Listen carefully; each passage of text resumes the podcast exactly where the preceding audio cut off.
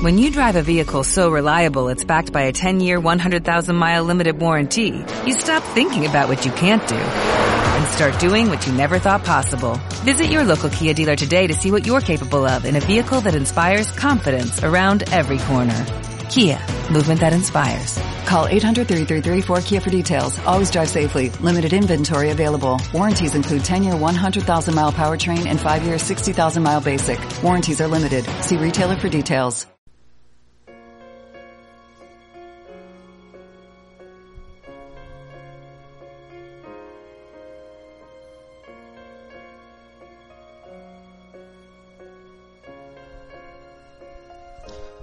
Pandemia. Toda nuestra vida, desde marzo del 2020, ha girado en torno a un único tema, que es el tema de la pandemia. De manera transversal, varios sectores, aspectos, han sido influidos de manera positiva o negativa por este único tema y que aún se mantiene en el 2021, que es el tema de la pandemia. Vamos a hacer un análisis desde diversos aspectos para el caso del Perú. Empezaremos por La pandemia se ha iniciado en marzo del 2020, en lo que ahora se conoce como primera ola, que duró aproximadamente 10 meses y alcanzó un pico máximo de mil muertes, mil tres muertes por día y un acumulado en estos 10 meses de 85 mil personas según el SINADEF. Esto es por todo motivo. En cuanto a la segunda ola, la segunda ola se inició en el mes de diciembre del 2020. En lo que va del año 2021, podemos computar dos meses y según los mismos registros del SINADEF, eh, ya se habría superado la cantidad de el pico máximo de la primera ola, que era 1003 muertes por día. Y a la fecha, el día en que estoy grabando este este registro de voz, el día 13 de febrero, se puede computar que se tiene 1019 muertos por día. En términos... Eh, la velocidad ha sido de crecimiento ha sido mucho mayor en un menor tiempo. Se ha obtenido mayor cantidad de fallecidos por día lo cual podríamos decir que es más letal. Y también en solo dos meses ya tenemos 15.000 muertos.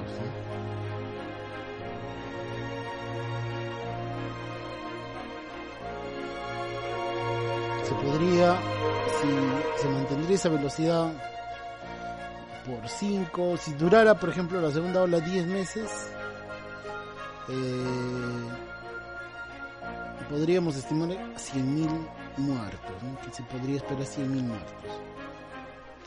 O sea, haciendo un cálculo así a lo bruto.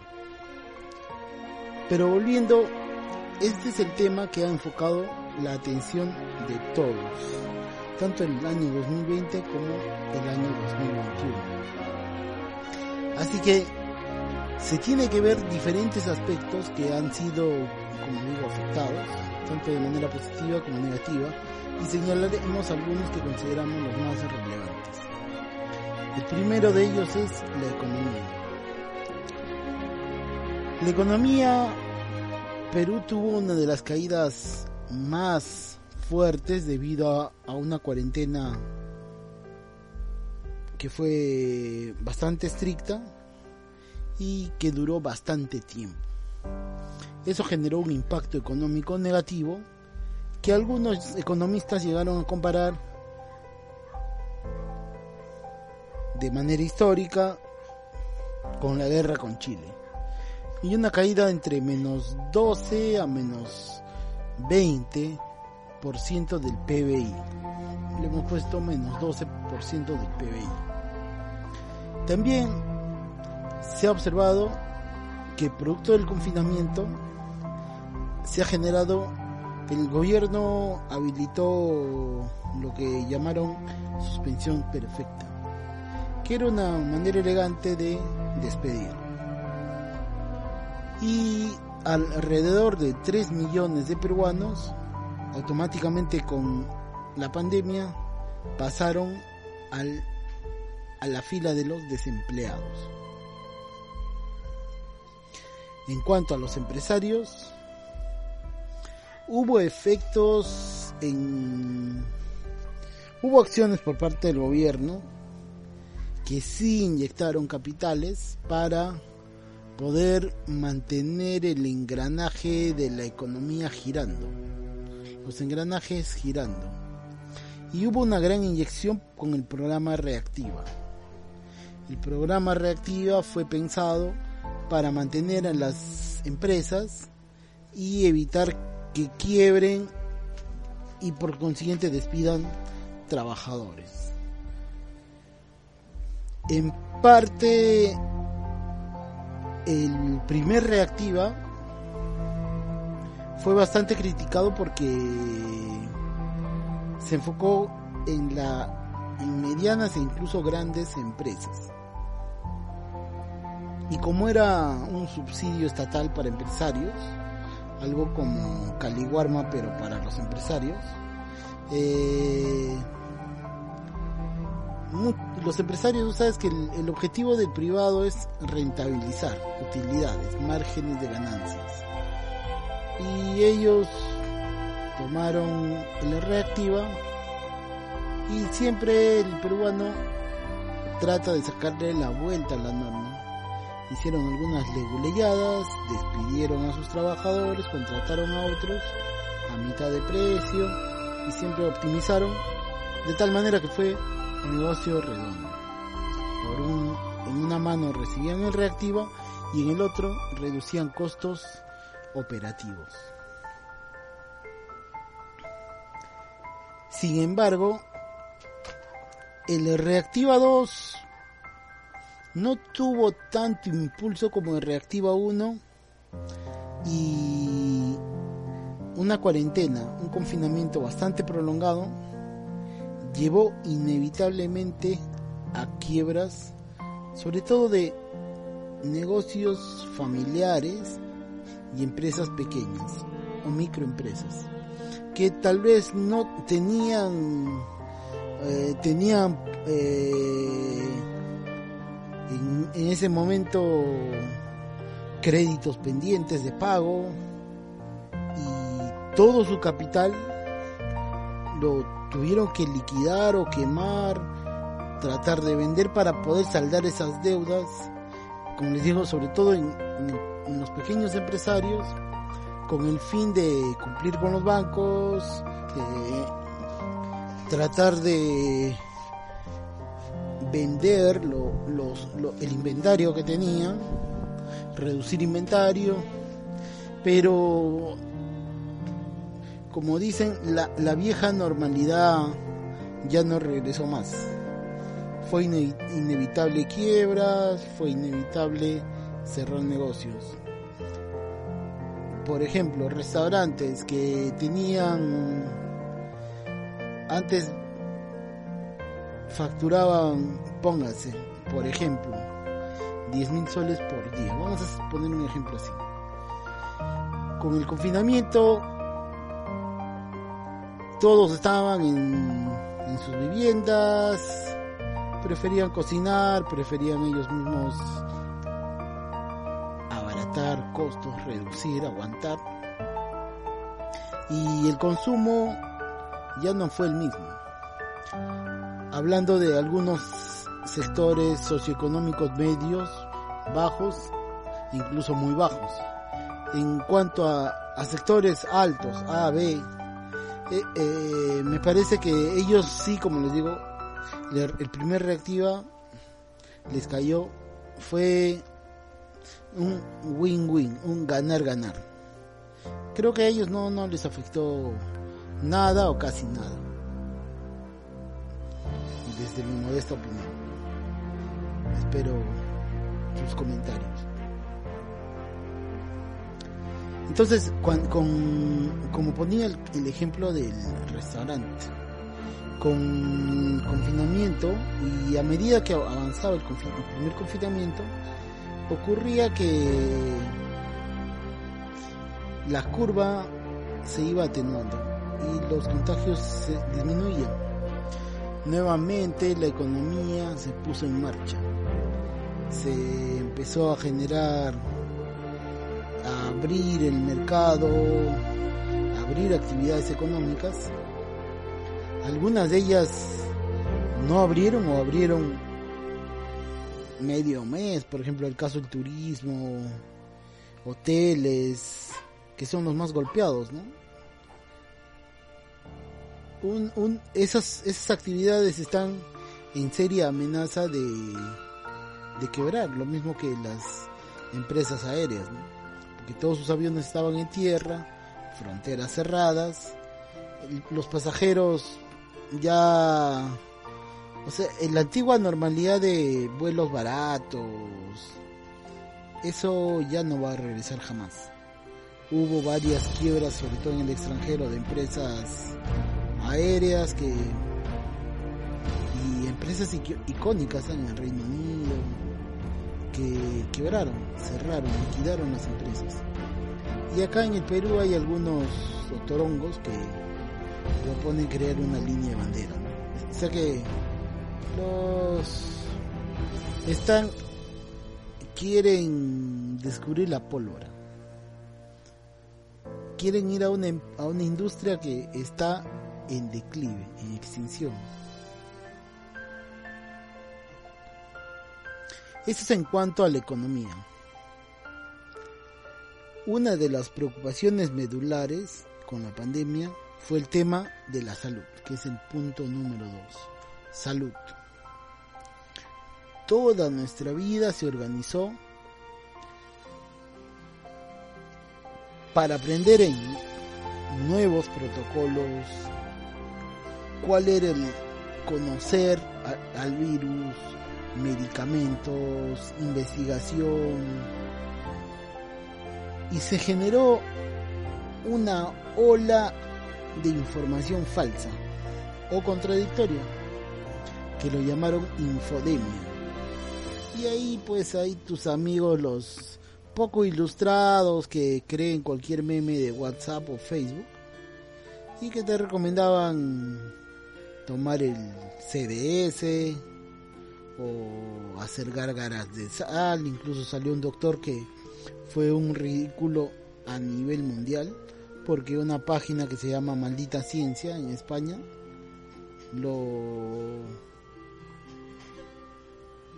dijo lo ridículo pues de, su de su propuesta. Aunque muchas personas debido al escaso conocimiento que había para ese momento en la pandemia aplicaron esos métodos hacían gárgaras de sal incluso tomaban su CDS su lejía. Otros eran ya más estilizados el MMS la lejía milagrosa. Bueno pues incluso algunos, hasta profesionales, he escuchado, conozco, que te mostraban las ecuaciones químicas que, y te decían que era beneficioso, pero en la práctica no, no fue más que un engaño. Y solo beneficiaba, el, por ejemplo, el CDS, a algunos inescrupulosos que comercializaban con con estas mercancías, traficando con la salud de de los peruanos. Porque es un mercado informal, altamente informal, poco regulado y puedes poner una frase cliché que las farmacéuticas son unas carroñeras, ¿no? Esto es el remedio del pueblo y ya todos muerden el anzuelo redonditos.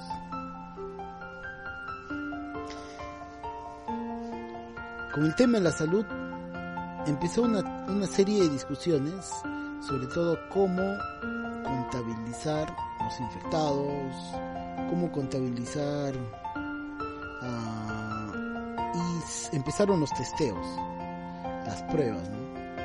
Uno de los mayores errores que ocurrió en el Perú fue confiar la política de salud en las pruebas rápidas.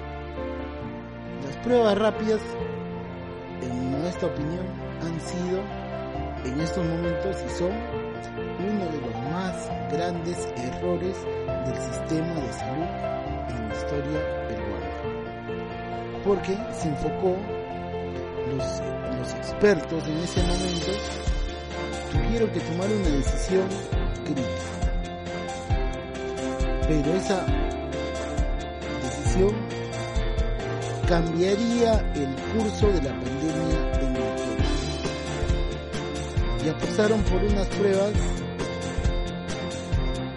que en ninguna parte del mundo la utilizan como un eran las pruebas rápidas.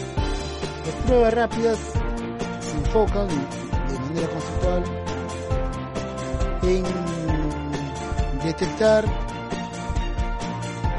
en, el cuerpo del que hace esa prueba restos del patógeno para demostrar que tienes el virus o has padecido de él. Lógicamente este, este tipo de, de reacción del cuerpo, antígenos, me parece que se llama su término no soy doctor, van a disculpar, mide pero el efecto a las semanas, a las semanas, estamos hablando de un horizonte de tiempo semanal. Y en esta enfermedad en que los, en los días y el tiempo cuenta. Hubo falsos positivos, falsos negativos, porque el cuerpo aún no desarrollaba ese indicador biológico y pensaban que no eran negativos, cuando en realidad sí eran positivos. Y todo el registro peruano está basado mayoritariamente en este tipo de pruebas. En estos momentos están tratando en la segunda en la segunda ola de remontar toda esta data, pero ya tienes una gran data que estás arrastrando. Eso creo que va a ser un va a generar un valor muy grande en cuanto a incertidumbre. Lo otro fue en cuanto a las investigaciones y la lucha por las vacunas. La lucha por las vacunas fue una competencia contra reloj de las mentes más brillantes del mundo para lograr un antídoto que pueda luchar contra el virus. En diferentes países se inyectaron millones de dólares para financiar estudios que puedan resultar satisfactorios y puedan inocularse a las poblaciones, haciéndolas de manera inmunes al virus.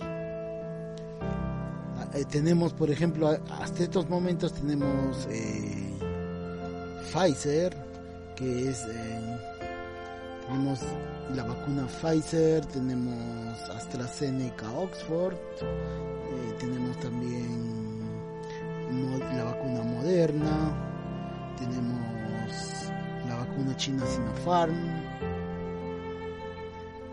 tenemos otro de Johnson Johnson y diferentes marcas con diferentes tipos de características y tecnologías biológicas y médicas que trataban de atacar alguna debilidad del virus.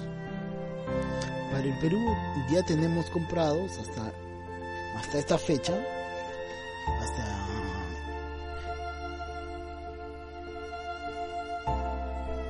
13, exactamente hoy a las 19 horas, hora local, vamos a, el Perú ya va a contar con su primer millón de vacunas. Ya el proceso de vacunación se inició con lo que se llamó la primera línea, intensivistas, médicos, personal de salud, y hay un decreto que especifica quiénes son las personas que están priorizadas para la inoculación inmediata. Personal que está encargado de salvar vidas son los principales. Pero como no es la excepción en, todas partes del mundo, hay siempre hay unos chistosos que se quieren colar por la fila.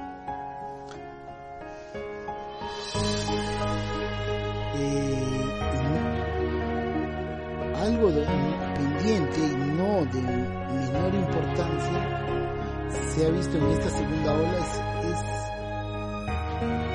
el oxígeno. El oxígeno en estos momentos para la segunda ola juega un papel fundamental. Porque una vez que se desarrolla la neumonía o el síndrome respiratorio agudo, el, oxígeno literalmente te puede salvar la vida o no. Es tienes o no tienes oxígeno. Se ha visto que saturaciones de oxígeno en sangre por menores del 92% ya están requiriendo oxígeno. O sea, un oxígeno en una mayor concentración que lo que hay disponible en el oxígeno en el medio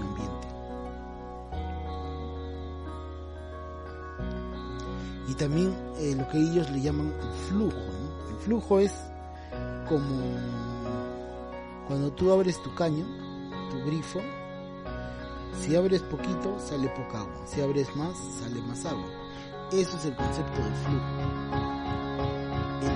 la tasa de gasto de oxígeno que requiere un individuo para seguir respirando. Y esta tasa, eh, dependiendo de la gravedad,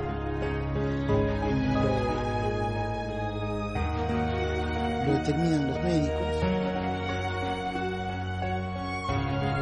Un paciente que, o sea, van valores que no tienen mucha gravedad de 10 litros por segundo, hasta 80 litros por segundo. De cuidados no sé cuáles será la, la tasa, pero son valores, son ingentes cantidades inconmensurables de oxígeno que requieren para enfrentar. Lógicamente esto ha generado toda una distorsión porque el oxígeno, eh, igual que el gas, se comercializa en balones. Y estos balones en estos momentos, eh, para una persona con, con COVID, tendrías que gastar más o menos como 800 soles por día. Ahora, si necesitas tu familiar eh, o la persona que está que es positiva, aproximadamente 15 días de, de suministro de oxígeno.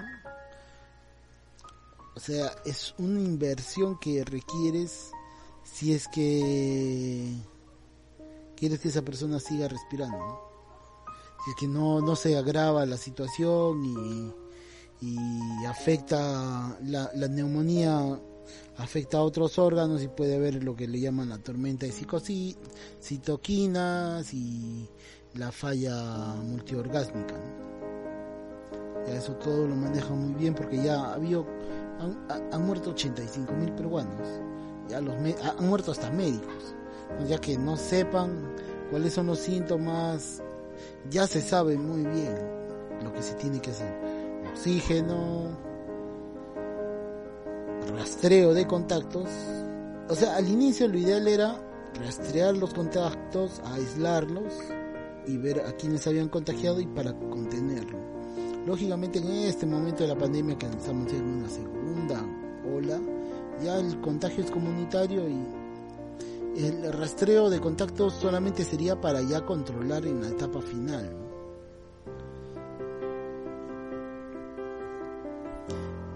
También vemos que un, tema que importaba bastante era las camas UCI. Empezamos con 100 camas UCI, creo a nivel nacional ahora estamos alrededor de 1000. Pero esta oferta es insuficiente. Muchos hospitales en el país ya no cuentan con camas UCI y, tienen literalmente que esperar que muera alguien para que puedan ingresar. A ese nivel de crítico estamos en estos momentos en la segunda ola, en febrero del 2021. La cantidad acumulada de contagiados, según el MINSA, eh, eh, que entregan sus reportes diarios, se estima en 1,2 millones de contagiados. 1,2 millones de contagiados. Esa es la cantidad acumulada. ¿Y cuántos son los recuperados? Los recuperados son 1,1 millones de recuperados. Contagiados menos recuperados pero no es exactamente 1,2 menos 1,1, te sale 0,1, el millón sería 100 mil, ¿no? Pero el MINSA reporta 43 mil fallecidos, que lógicamente este valor está con un subregistro porque hay varios fallecidos que no son catalogados como COVID, entonces o, murieron con algunos síntomas y son no COVID, pero murieron, ese es el hecho con factual. Por eso hay ese subregistro que cada día se ensancha más, aunque han estado tratando de corregir, pero lo han estado haciendo de una manera manual, que han tenido problemas. Y eso todavía, como igual que las pruebas rápidas, tiene para largo. Y va a ser un tema de estudio en los próximos años para los epidemiólogos. Entonces los fallecidos, según este subregistro MINSA, 43.000. Veamos ahora el tema de los confinamientos. Los confinamientos, cada ola ha tenido su confinamiento. El primer confinamiento lo dio Vizcarra, fue el más largo y uno de los más estrictos. El segundo confinamiento ha sido un confinamiento más flojo, más laxo.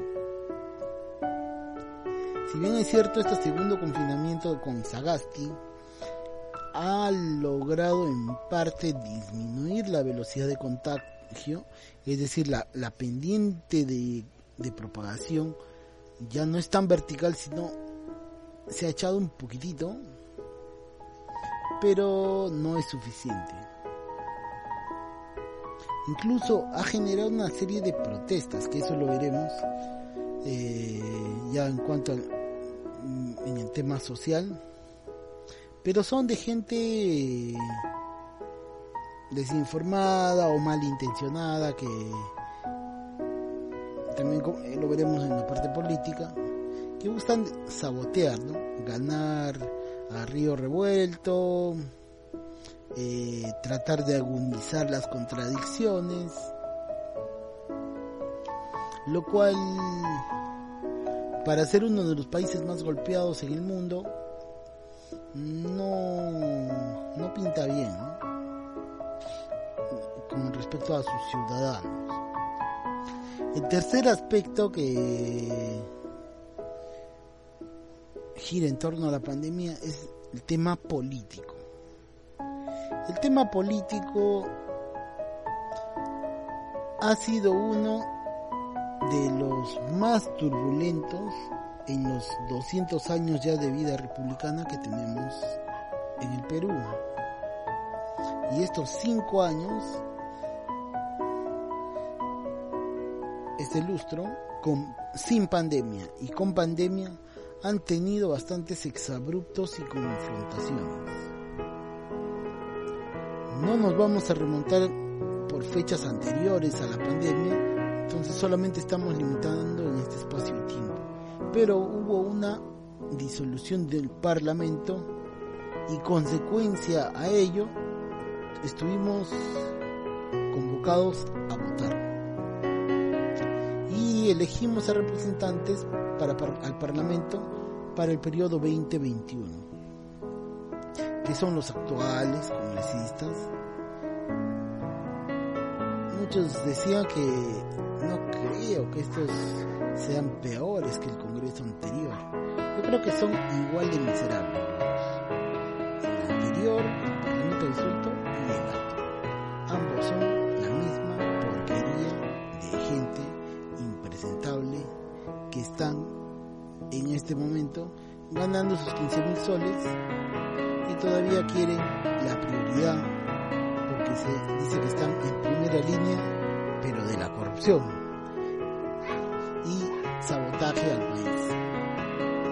Todo nuestro desprecio, toda nuestra sanción moral ante esos personajes nefastos que tiene el Perú, lamentablemente.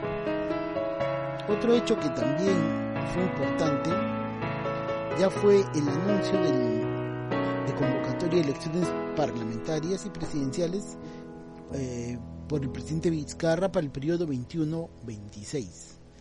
Nosotros ya en el mes de abril, todos los peruanos vamos a sufragar y a elegir nuevas autoridades parlamentarias y al nuevo presidente de la República que tendrá el encargo de enfrentar la pandemia y algunos de estos aspectos que estamos tratando de abordar de manera muy rápida.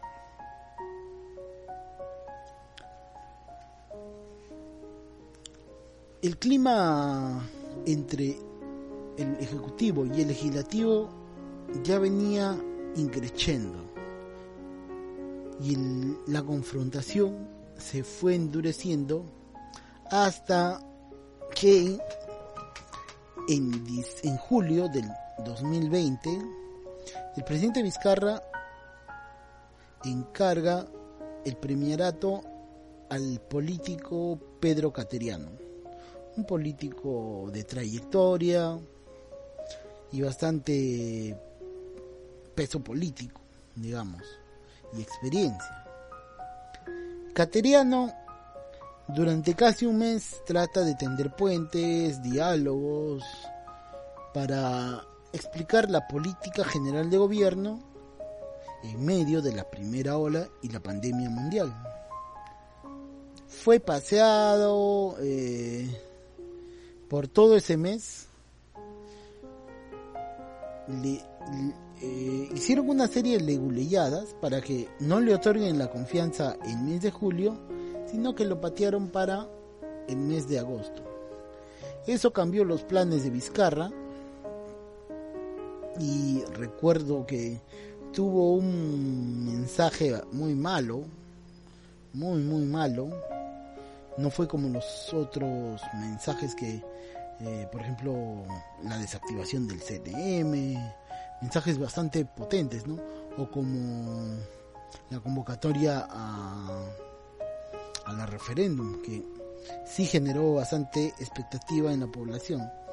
El mensaje fue bastante soso. Y pasado una semana, el usurpador se reunió en privado con Cateriano y querían sacarlo al ministro de Educación. Ese era un personaje incómodo para los representantes de las universidades de negocio en nuestro país.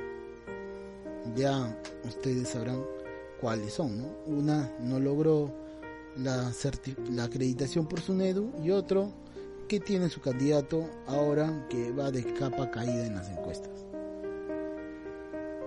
Finalmente le negaron la cuestión de confianza al premier cateriano, pero él sí evidenció que había un abierto afán de venganza contra lo que en ese momento el presidente Vizcarra representaba por su acción de disolver el Parlamento anterior, que justamente fue la génesis del Parlamento actual 2021. Esa ojeriza de los partidos que perdieron poder le convirtió en un objetivo a demoler de muchos sectores y, prácticamente marcaron la parte final del gobierno de Vizcarra.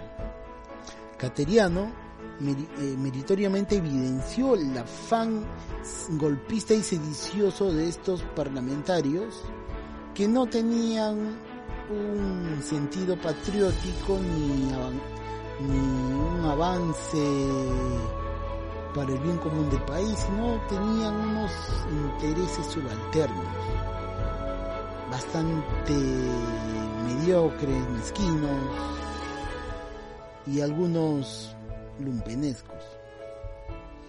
Y es así como,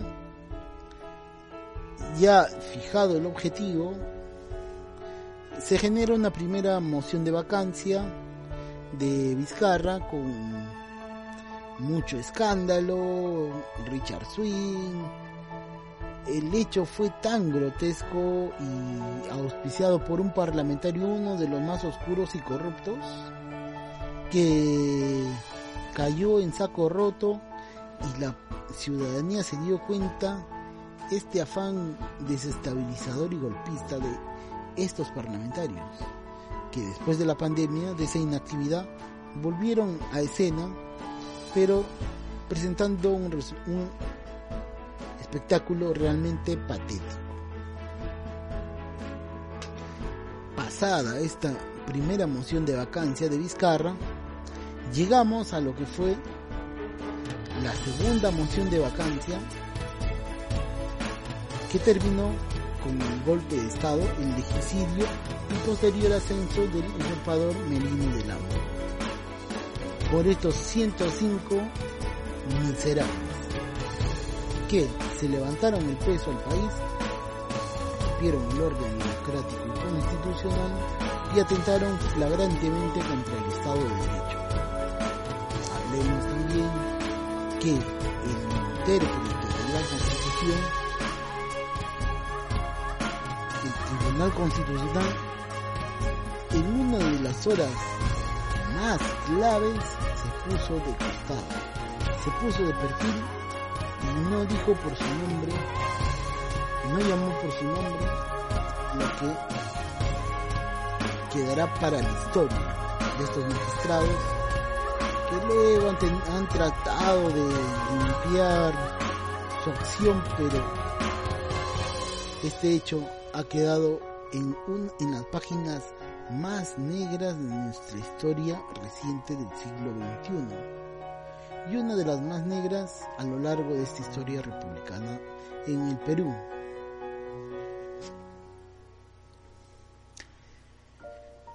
Inmediatamente después del ascenso de Merino, hubo una serie de hechos que precipitaron su renuncia. A tan solo pocos días, menos de una semana, el usurpador dimitió al cargo. Y en una gran un gran consenso, los golpistas en, reculando la la calle ardía eh, se da el ascenso de Francisco Sagasti, que es el actual presidente de Perú, presidente del Congreso y presidente de la República. La segunda vicepresidenta fue la señora Mireta Vázquez del Frente Amplio, que actualmente se desempeña como presidenta del Poder Legislativo. En estos momentos estamos viviendo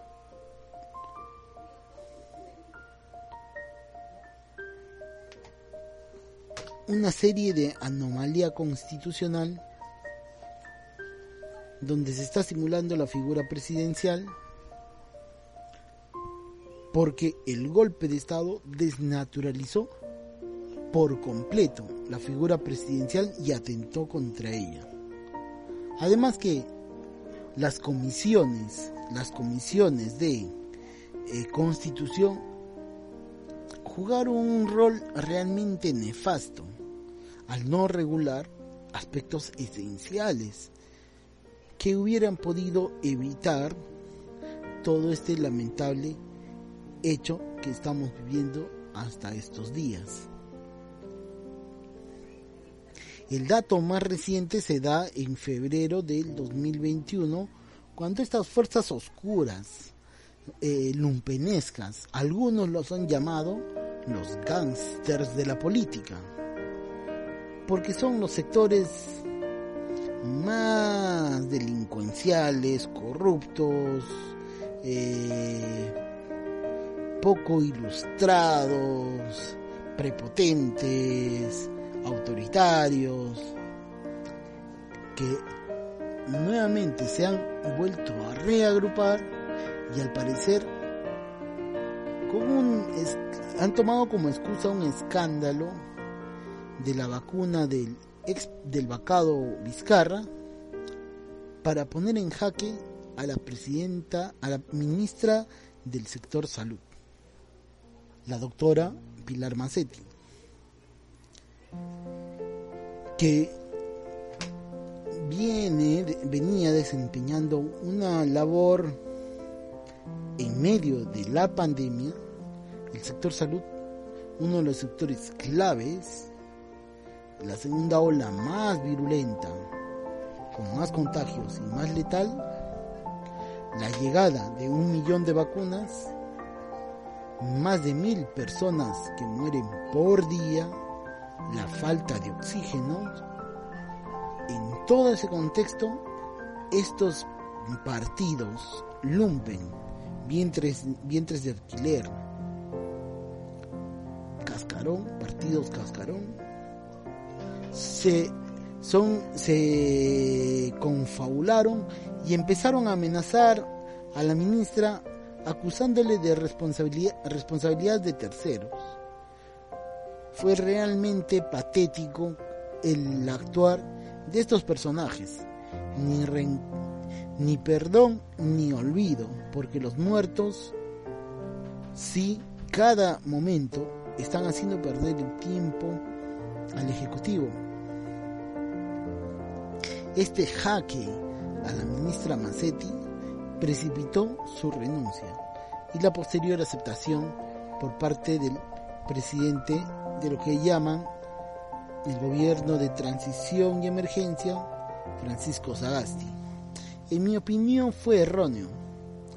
Lo que debió haber dejado Sagasti es que el Congreso censure a la ministra Pilar Macetti y diga cuáles son las razones de su censura y no simplemente vincularlo a un hecho de un tercero para precipitar su caída en un momento que es crítico y vital para la nación, la salud de la nación, donde están, se juegan la vida miles de personas por día. En cuanto a, al aspecto social, en cuanto al aspecto social, tenemos que En cuanto al aspecto social tenemos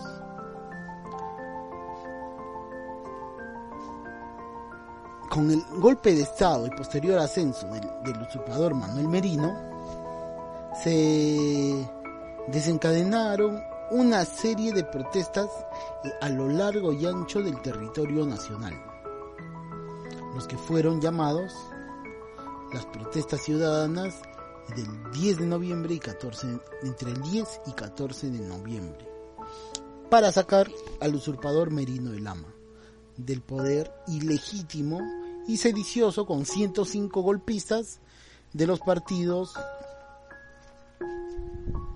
A ver, vamos a ver. Los partidos que conspiraron y atentaron contra el orden democrático y constitucional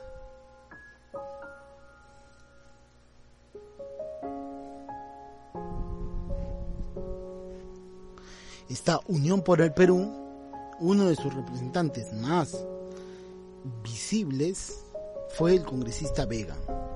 También está el partido Somos Perú, que no tuvo un rol protagónico. También está el partido Acción Popular, que sí estuvo auspiciado, desde, auspiciado mm, de manera protagónica, diríamos, eh, porque quien fuera presidente del Congreso, el, usurpador Merino El Lama, es parte de este partido, lo mismo que otros que con unas frases altisonantes, matonescas y autoritarias, trataron con un discurso, eh, comillas, que estaban luchando contra la corrupción, determinar este golpe de Estado. También está el partido Podemos Perú,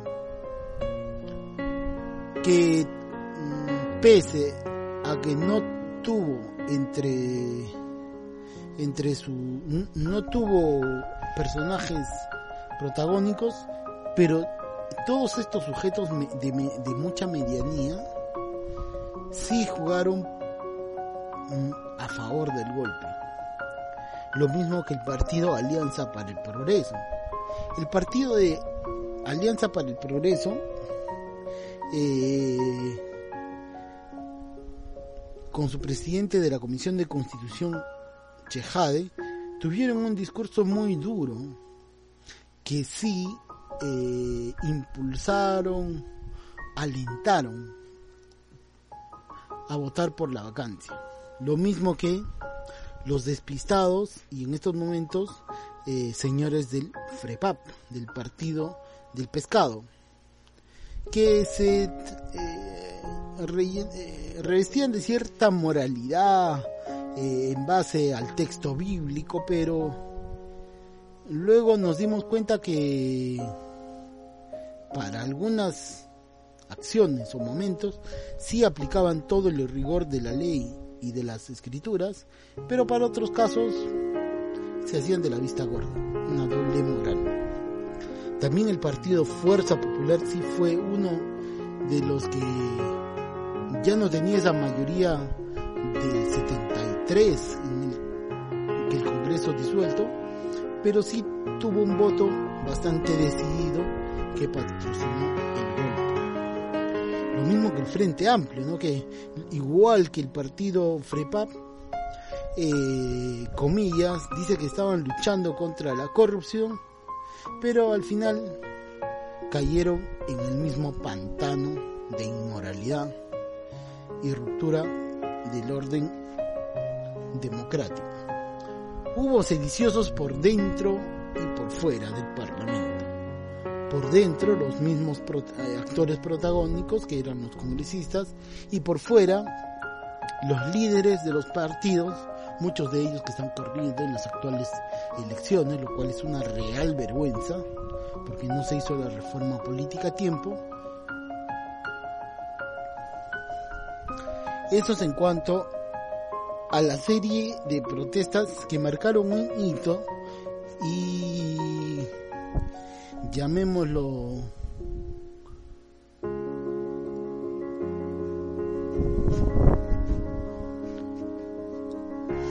se acuñó el término generación del bicentenario pese a que la primera ola ya estaba en franco declive, con un R menor que uno casi en muchos lados del país, arriesgaron sus propias vidas y salieron a la calle a protestar contra este gobierno del usurpador Merino.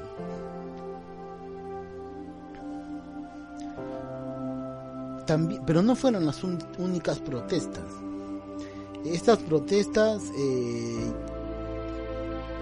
y la brutal represión policial generaron cientos de heridos y dos muertos, Jack e Inti, que son los jóvenes símbolo de estas luchas de la generación del Bicentenario. En, el, en la era Sagasti, eh, pintaba el escenario a Sagasti como un estadista, una persona visionaria, académico, que podía dirigir el país con bastante solvencia. A raíz de las protestas del 10 al 14N, estas fuerzas desestabilizadoras organizaron de manera sub, sub, eh, subterránea, digámoslo en cierto modo, un hecho que marcó un hito también, que fue los trabajadores agroindustriales. Salieron en diciembre del 2020 a reclamar por sus derechos en lo que ellos decían estaban siendo explotados por un sector que tenía grandes beneficios tributarios, solo pagaban alrededor del 15% de impuesto a la renta, cuando todas las demás industrias pagan 30%. Se había prorrogado por 10 años más este motivo, el, el expresidente Vizcarra había hecho esa, esa prórroga de manera impropia y el Congreso la. Lógicamente, después de las protestas, todavía había un actuar de mano firme, mano dura, como lo llaman, donde también murieron trabajadores, trabajadores agrícolas. Y suscitándose hechos sin precedentes en la historia reciente como es bloqueos simultáneos en la Panamericana Norte y en la Panamericana Sur a la altura de Ica y Virú. Después de eso, con las investigaciones de, lo, de los responsables de la muerte de Inti y Brian, de las protestas de noviembre, y también de los trabajadores agroindustriales, ocurrieron más protestas, pero el tratamiento fue diferente. Ya no hubo derramamiento de sangre y muchos vándalos, oportunistas, trataron de generar su sobra hasta que la ley fue derogada.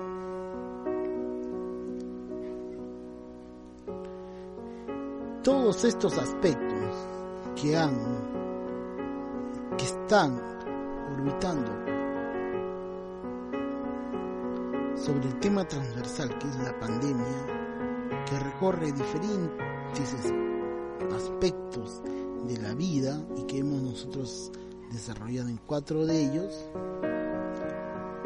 en este momento febrero del 2021 nos permite concluir de la siguiente manera. Que la política, uno de estos cuatro factores que hemos visto, economía, salud, política y aspecto social,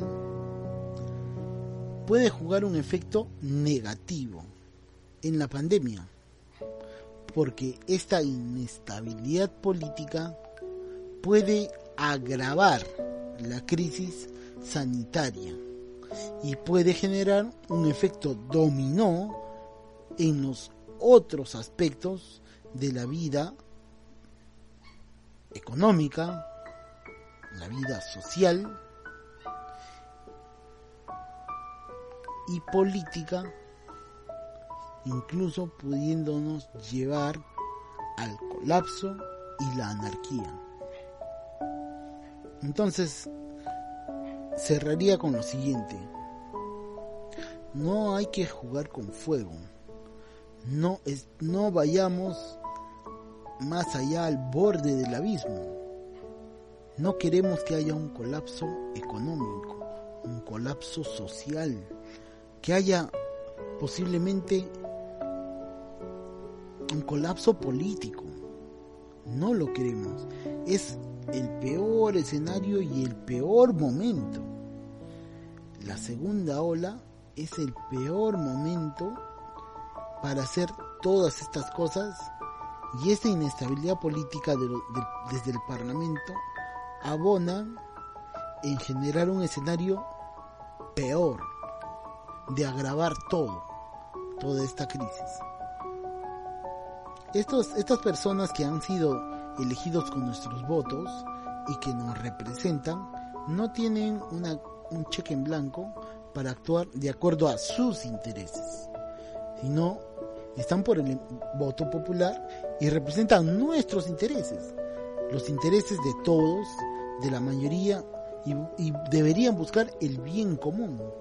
No, no, no tendrían que estar atentando contra el bien común del pueblo. Es nuestra responsabilidad como ciudadanos pedirles a estos sujetos que se comporten, que sus 15 mil soles que están ganando, que por favor,